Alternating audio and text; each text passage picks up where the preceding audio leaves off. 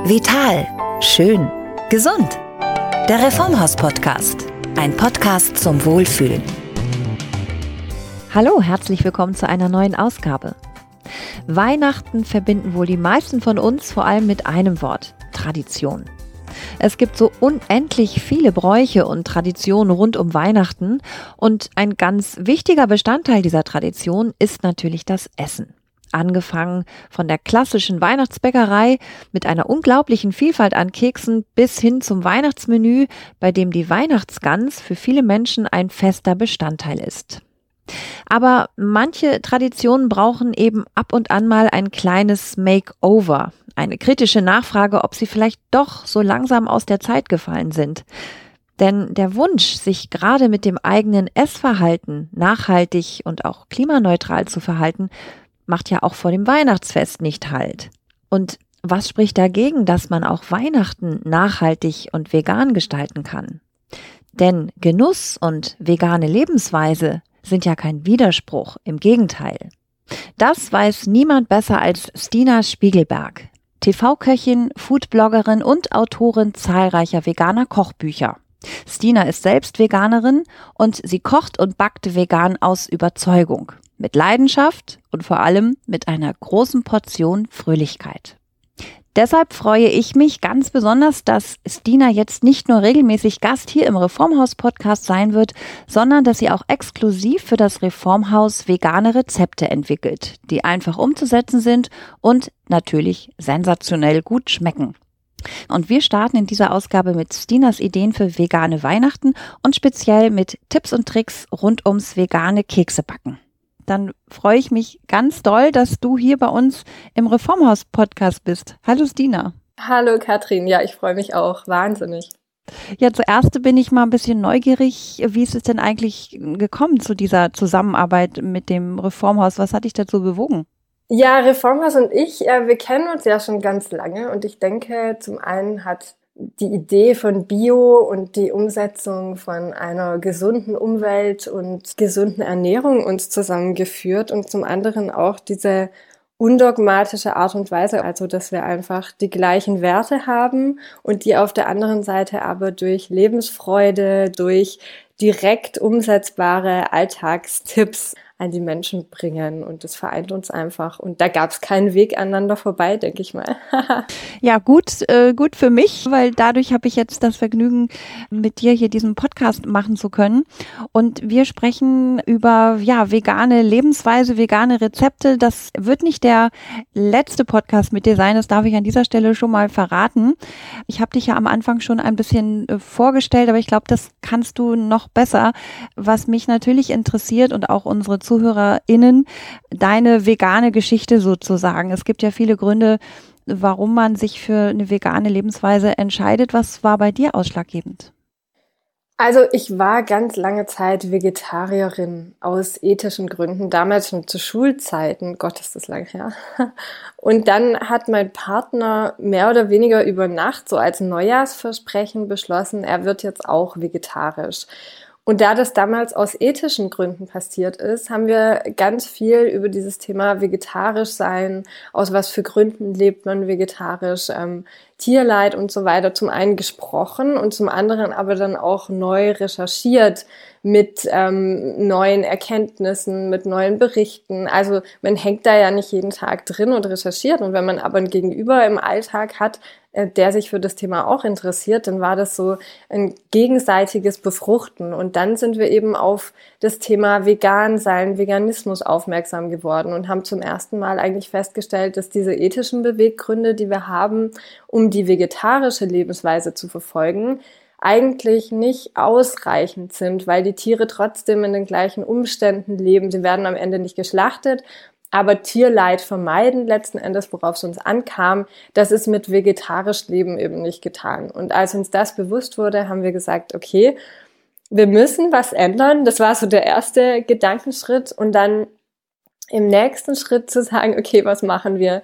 Weil vegan war, das ist jetzt 13 Jahre her, also 2008, noch nicht in den Medien. Es gab praktisch gar keine Kochbücher zu dem Thema. Es gab keine Siegel, also dass man in den Laden geht und einen springt das veganen Siegel an. Man sieht sofort, was vegan ist, was nicht. Das gab es damals nicht. Also so die erste Frage, oh Gott, was esse ich denn dann noch? Was sich viele vielleicht heute stellen, aber vegan ist ja schon deutlich weiter gerückt und wir haben damals einfach überlegt, okay, wie setzen wir das um? Das muss irgendwie praktikabel sein. Und dann, ich weiß das noch, wir haben jede Verpackung umgedreht. Und ich habe dadurch zum einen festgestellt, wie sehr man an Produkten hängt, die man schon ein Leben lang kauft, ohne zu hinterfragen, einfach immer so das Gleiche macht aus Routine, aus Gewohnheit. Und wir haben da ganz viel Neues kennengelernt. Wir haben dann gesagt, wir probieren das jetzt zwei Wochen. Das muss für uns realistisch im Alltag sein, darf keinen Stress verursachen, muss Spaß machen. Ähm, sonst funktioniert das einfach nicht langfristig. Und ähm, das hat so gut geklappt. Eigentlich war dieser erste Einkauf das einzige, was Überwindung gekostet hat, weil du fürs Einkaufen immer eine halbe Stunde einplanst oder so. Und dann bist du aus dem Laden wieder raus. Und das war halt was, was länger gedauert hat und aber auch super spannend war. Und das war eigentlich so das Aufwendigste. Und ähm, nach einer Woche haben wir schon entschieden, wir bleiben dabei. Und jetzt sind es inzwischen 13 Jahre. Also das war ein geglücktes Experiment.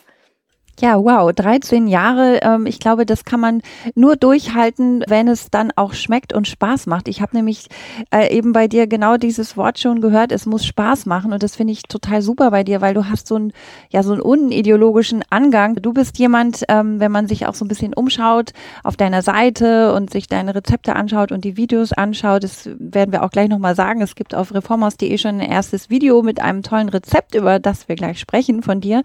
Und da, ähm, ja, springt's einen so richtig an. Du hast einfach Spaß am veganen Essen und es schmeckt auch.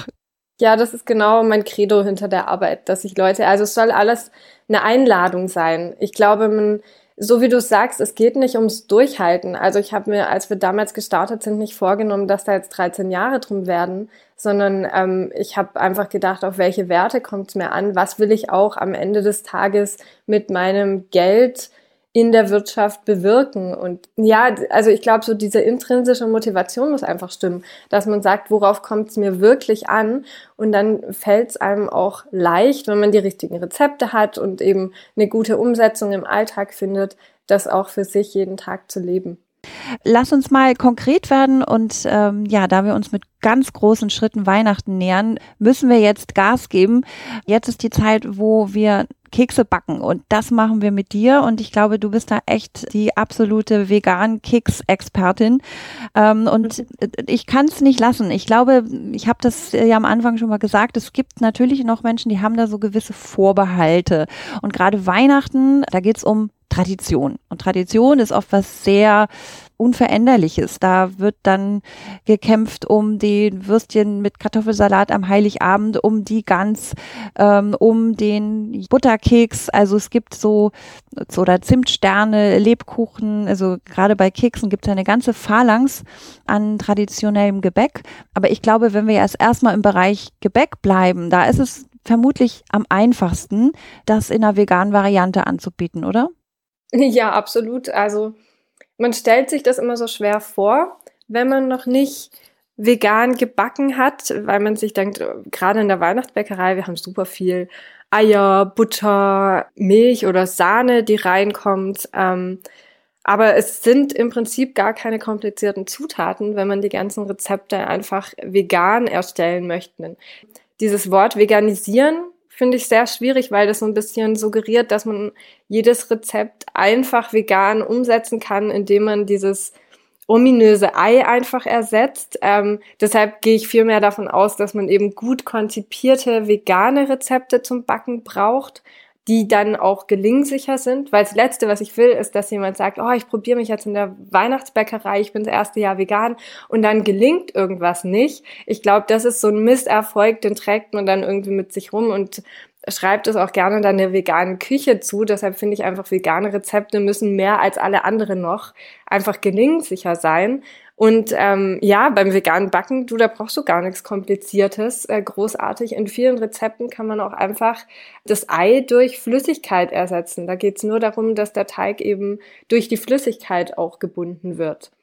Das heißt, was nimmst du dann? Also ich finde es total richtig, was du sagst. Es geht hier nicht irgendwie um Ersatz, sondern ähm, das ist einfach eine andere Art des Kochens. Trotzdem verzeih mir, wenn ich dann öfter mal sage, und wie ersetzt du dann das Ei? Ja, nein, das ist auch eine absolut genau, legitime und klassische Frage. Ich komme immer von der Seite her, es gibt ja Produkte im Laden, die einem suggerieren, du kannst das Ei ersetzen, egal in was für einem Rezept. Und das ist natürlich eine glatte Lüge, das funktioniert einfach nicht. Und zwar aus dem Grund, dass ein Ei sechs verschiedene Eigenschaften hat. Also ein Ei kann entweder Mürbe sein, zum Beispiel im Mürbteig oder im Butterplättchenteig. Oder wir haben ein Ei, was bindet. Oder wir haben ein Ei, was zusätzlich Auftrieb bringt, was Feuchtigkeit in den Teig bringt, was eine Farbe bringt, was einen Geschmack bringt. Also da sieht man schon die Bandbreite. Und je nach Rezept will ich natürlich eine andere Eigenschaft ansprechen. Jetzt ist meistens, wenn ich sage, ich will ein Ei ersetzen, die Bindung gemeint im Grunde. Und pflanzliche Bindemittel gibt's wie Sand am Meer, da muss man sich eigentlich nur überlegen, was will ich genau. Meine Favoriten gerade für die Weihnachtsbäckerei sind definitiv zum einen Tapioca-Stärke. Die gibt's auch von Natura im Reformhaus. Die ist geschmacksneutral, die ist ähm, einfach ein weißes Pulver, das heißt, man kann die wirklich für jedes Rezept verwenden. Wenn man irgendwo, ich sag mal, mehr als ein Ei drin hat, dann bindet so eine Tapioca-Stärke eben sechsmal stärker als normale Speisestärke. Und dadurch kann man dem Teig eine schöne Elastizität geben, auch so für Rührkuchen und so weiter. Und das finde ich ganz hervorragend. Und dann haben wir auf der anderen Seite manchmal so einen Eischaum, zum Beispiel bei Kokosmakronen, bei Meringue. Ich kenne die noch ganz viel aus meiner französischen Kindheit, ja. Ich mag auch diese Feenküsse, die dann unten aus einem Butterkeks bestehen und dann kommt Karamell und dann kommt obendrauf diese kleine Baiser-Haube. Also so Darf ich zwischendurch oh. seufzen? Okay, erzähl weiter. ja, oh, das sind auch äh, so Favoriten von mir. Die sind so zart und lecker und so vielseitig. Aber da denkt man sich natürlich, hey, wie kriege ich diese Baiser-Haube jetzt vegan hin? Weil dafür nimmt man ja klassisch einfach einen Eiweißschaum. Und das geht zum Beispiel dann durch Aquafaba. Also das ist das abgeschüttete Bohnenwasser. Faba ist die Bohne. Das klingt so exquisit, aber im Grunde ist nichts anderes wie das Abschüttwasser von so einer Dose Kichererbsen. Also genau richtig das, was wir immer sonst wegschütten würden. Das lässt sich prima mit Puderzucker aufschlagen zu ähm, einem wunderbaren Baiser-Schaum und den kann man dann trocknen bei 100 Grad im Ofen und da kommen dann ganz leckere, tolle Plätzchen bei raus. Spannend, äh, Bohnenwasser, das hätte ich jetzt nicht erwartet. Ähm, ich habe mir jetzt irgendwie gemerkt, das heißt nicht Homofaber, ähm, wie der berühmte Roman, sondern Aquafaber. Und wenn wir über Butter, Butter ist, glaube ich, auch so ein Ding, äh, wo man so denkt, also wie kann man denn ohne Butter? Geht schon, äh, Pflanzenmargarine einfach nehmen, oder? Ja, mit dem einfach nehmen äh, bin ich so ein bisschen auf Kriegsfuß, weil jede Margarine schmeckt natürlich anders. Und es ist vor allem natürlich im Weihnachtsgebäck entscheidend für den Geschmack des Gebäcks, was für Zutaten ich verwende. Deshalb ist natürlich auch die Margarine sollte mir schmecken, sollte eine gute Margarine sein. Ich bestehe da auch immer auf Bio-Zutaten. Und auf der anderen Seite sollte die aber auch eine richtige Konsistenz haben, also relativ fest sein. Da ein bisschen drauf achten, diese ganzen Margarinen, die fettreduziert sind, die sind oft auch nicht backfest. Also da auch ein Auge drauf haben. Die drei Dinge Backfest, Konsistenz und Geschmack sollten stimmen. Mhm. Und apropos Fett reduziert, da sind wir bei der beim Thema Sahne ja auch äh, gerade im gegenteiligen Bereich. Ich meine, ich hätte den Begriff Cuisine an dieser Stelle gelernt. Das ist dann auch ein guter Ersatz. Sorry, dass ich das doofe Wort Ersatz nochmal sage. Ach so, ja, ist ja kein Problem. Ich meine, wenn man sich da das erste Mal mit beschäftigt, dann sind das auch viele neue Produkte in Anführungsstrichen, die da auf einen zukommen. Und ja, anstelle von Sahne, zum Beispiel auch, wenn, wenn der Teig am Ende noch ein bisschen Flüssigkeit braucht, gerade weil ein Ei vielleicht drin war ursprünglich. So ein Eigelb hat ja auch einen hohen Fettanteil. Also wir sind hier nicht beim Gespräch, wo es um fettreduzierte, vollwertige Weihnachtsplätzchen geht. Das muss ich, da muss ich mich leider klar distanzieren. Ähm, man kann vieles auch einfach vollwertig umsetzen und in meinen Büchern sind da auch viele Tipps dazu drin.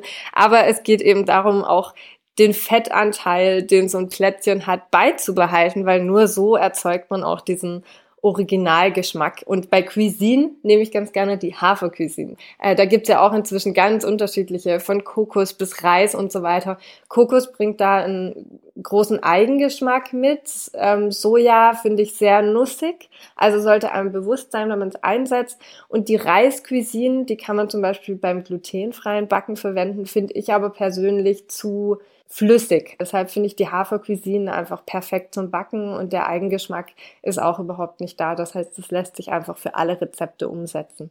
Also würdest du auch vom Geschmack her dann für Plätzchen zum Haferdrink greifen? Ja, da gibt's natürlich super viele Sorten, aber ich habe Haferdrink auch immer zu Hause, weil ich den ganz gerne ins Müsli tue oder so im Kaba trinke. Deshalb würde ich den auf jeden Fall empfehlen. Man kann sich da aber nach Vorliebe wirklich von Haselnuss bis Soja bis äh, Dinkeldrink einfach mal durchprobieren. Da gibt's nicht die eine, sondern es gibt halt 20, 30 Sorten. Ja, ich finde, wir sollten jetzt mal ganz dringend über Rezepte sprechen. Und ich würde gerne mal mit einem ganz einfachen, sozusagen kinderleichten Keksrezept anfangen, weil Kinder machen natürlich mal wahnsinnig gerne mit, wenn es ums Backen geht. Vielleicht hast du da mal so einen ganz klassischen veganen Weihnachtskeks für uns, der ganz einfach geht. Also der einfachste, größte Klassiker ist wahrscheinlich das Butterplätzchen, was man einfach so mit Zuckerstreuseln oder eben ähm, so als Spitzbuben in Schokolade getunkt, gefüllt, wie auch immer genießen kann. Und da ist eigentlich nur Mehl, Zucker, vielleicht eine Prise Salz. Man kann das auch noch erweitern mit Gewürzen, Margarine, ein bisschen Pflanzendrink in irgendeiner Form drin. Also das sind eigentlich schon die Zutaten. Da kommt gar nicht viel rein. Und ähm, daraus lässt sich ein wunderbarer Teig formen. Da immer drauf achten, man kann entweder den Teig mit kalten Zutaten zubereiten und dann direkt weiterverwenden oder man nimmt eine Margarine, die ein bisschen weicher ist, dann lässt sich der Teig auch leichter verarbeiten und dann kann man den nochmal eine halbe Stunde, Stunde in den Kühlschrank legen, bevor man den weiterverarbeitet. Denn die Plätzchen, die kalt in den Ofen kommen, die behalten auch ihre Form. Also wenn man sich fragt, warum mein Butterplätzchen all die Jahre verlaufen ist, dann war es wahrscheinlich einfach, weil der Teig zu warm war. Ach, daran hat's gelegen. ich bin nämlich auch so eine Expertin in Plätzchen nicht gut backen. Also ich kann gut kochen. Äh, da muss ich gleich mal dazwischen fragen. Das gibt ja auch immer so die Diskussion, wer kochen kann, kann ich backen und umgekehrt. Also ich sehe schon beim Kochen, du kannst jederzeit kochen, das ist sowas absolut Intuitives. Wenn die Konsistenz noch nicht stimmt, wenn der Geschmack noch nicht stimmt, ja, das kannst du jederzeit noch anpassen in gewisser Weise. Beim Backen geht das halt einfach nicht.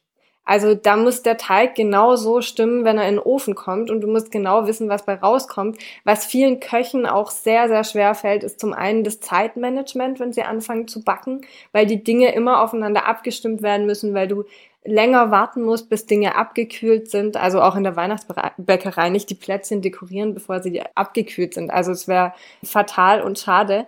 Und du brauchst halt eine Küchenwaage. Also zum Kochen ist es ja oft einfach eine Karotte. Egal, ob die jetzt 100 oder 120 Gramm wiegt. Aber wenn du bei einem Teig anstatt 100, 120 Gramm Pflanzendrink reingibst, veränderst du die komplette Konsistenz und es kann sein, es funktioniert am Ende nicht. Äh, apropos, bevor ich es vergesse, Mehl ist natürlich ein wichtiges Thema. Was sind sozusagen deine Favoritensorten, gerade beim Keksebacken? Also ich nehme ganz gerne einfach ein klassisches Dinkelmehl Typ 630. Je höher die Type, desto mehr Mineralstoffe sind enthalten. Das heißt natürlich, desto eher kommt man an diesen Vollwertgedanken ran. Ich habe auch immer eine Vollwert Mehl zu Hause, da auch meistens ein Dinkelvollkornmehl. Ich mag ganz gerne Roggenmehl so als Aromageber für ein bisschen. Also ich backe nicht vollständig mit Roggenmehl, es sei denn, ich mache Sauerteigbrot. Und Weizenmehl 550 ist auch ganz arg backstark. Also gerade für Brötchen, für, ich mache ja auch ganz gerne Croissants, solche Sachen. Also wenn man auch in die feine Patisserie reingehen will, dann würde ich ein helles Weizenmehl nehmen. Und sonst für so Alltagsgebäck und Kuchen mische ich die auch immer ganz gerne. Und wenn man dann ein höherwertiges Mehl drin hat, also je höher dieser Vollkornanteil, umso eher muss man eben ein bisschen mehr Flüssigkeit zum Teig geben, vielleicht auch ein bisschen mehr Öl oder Margarine für die Geschmeidigkeit. Aber das ist dann eine ganz, ganz schöne Abwechslung und bringt natürlich auch ganz schön viel Geschmack mit in den Teig. Mhm. Und ähm, apropos Kuchen, bevor wir über ein Kuchenrezept sprechen, das du auch auf der Reformhaus-Seite vorstellst, äh, Lebkuchen. Also was unterscheidet den veganen Lebkuchen vom nicht veganen Lebkuchen? Im Grunde, bis auf die Zutaten, die ich schon genannt habe, gar nichts. Also du hast da auch Milch, Eier, Butter drin und in einem pflanzlichen Lebkuchen, ich bin nach Eigenschaften wieder vorgegangen. Ich will einen Lebkuchen, der schön saftig ist, ähm, der tollen Geschmack hat. Also ich habe da Agavendicksaft mit reingegeben. Ich habe ein bisschen Tapioca-Stärke mit drin für die Bindung. Also es sind wieder genau die gleichen Zutaten und es kommt da natürlich immer aufs Verhältnis an und auf den Geschmack. Also dass das ein tolles Aroma hat am Ende und einen, einen schönen Biss. Das sind so die zwei Hauptelemente Elemente bei einem schönen Lebkuchen, denke ich. Und Kuchen, ähm, ja, auch das ist natürlich jetzt eine super Überleitung. Du hast ganz exklusiv, muss man sagen, für das Reformers ein Rezept entwickelt und nicht nur eins. Aber dieses eine, was wir jetzt vorstellen, das ist ein herrliches Rezept. Ähm, wenn ich es vorlese, muss ich schon einmal schlucken. Versunkener Bratapfel-Schokokuchen. Der passt jetzt natürlich besonders gut in die Vorweihnachtszeit, aber ich glaube, den kann man auch nach Weihnachten noch gut essen. Da habe ich mich als erstes gefragt, Schoko, ist da so eine Glasur noch oben drauf oder was ist da der Schokoanteil und wie machst du den dann vegan? Im Teig ist tatsächlich Kakao drin, da natürlich ein hochwertiger, schön dunkler Kakao, einer, der richtig schön schmeckt. Und dann bin ich ja, das sieht man auch ganz toll in dem YouTube-Video, ein riesen Fan von so Toppings und Extras, weil ich finde, das macht das Essen so richtig zu einem Erlebnis. Deshalb wird da ganz schwungvoll noch Schokoladenganache hinterher drüber geträufelt oder gegossen, kann man fast sagen. Ähm, und so eine Ganache besteht dann aus einer dunklen Kuvertüre und und einer Pflanzensahne, also einer Hafercuisine in dem Fall. Und ähm, weil du gefragt hast wegen der Schokolade, äh, da vielleicht noch ein kleiner Hinweis, nicht jede dunkle Kuvertüre oder dunkle Schokolade ist automatisch auch vegan. Also da gerne mal umdrehen und reinschauen, dann findet man schnell seine Favoriten. Das klingt doch alles super lecker und ähm, dann haben wir ja gelernt, vegane Weihnachtsbäckerei ist einfach eine leckere Weihnachtsbäckerei ohne tierische Produkte und Weihnachten ist natürlich nicht nur Bäckerei, sondern Weihnachten geht es auch immer um die Frage und das wird in Familien äh, ja verteidigt, was gibt's Weihnachten zu essen, wie immer die berühmte Kombi Kartoffelsalat mit Würstchen äh, weil früher war das so üblich, dass die Mütter das immer machen. Das sind ja auch Traditionen, die dringend geändert werden müssen. Und die haben dann auch keine Lust, äh, Heiligabend groß zu kochen und sagen dann, ja, morgen muss ich ja eh die Gans machen.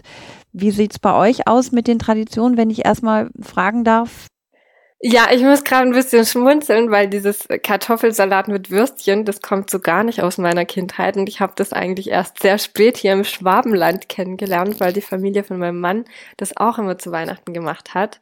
Ähm, ich bin ja in Frankreich aufgewachsen. Wir haben so ein bisschen eine Mischung, denke ich, aus französischen und deutschen Traditionen mitgenommen. Und wir haben an Heiligabend aber immer, ich meine, die Franzosen feiern ja eigentlich auch erst am 25.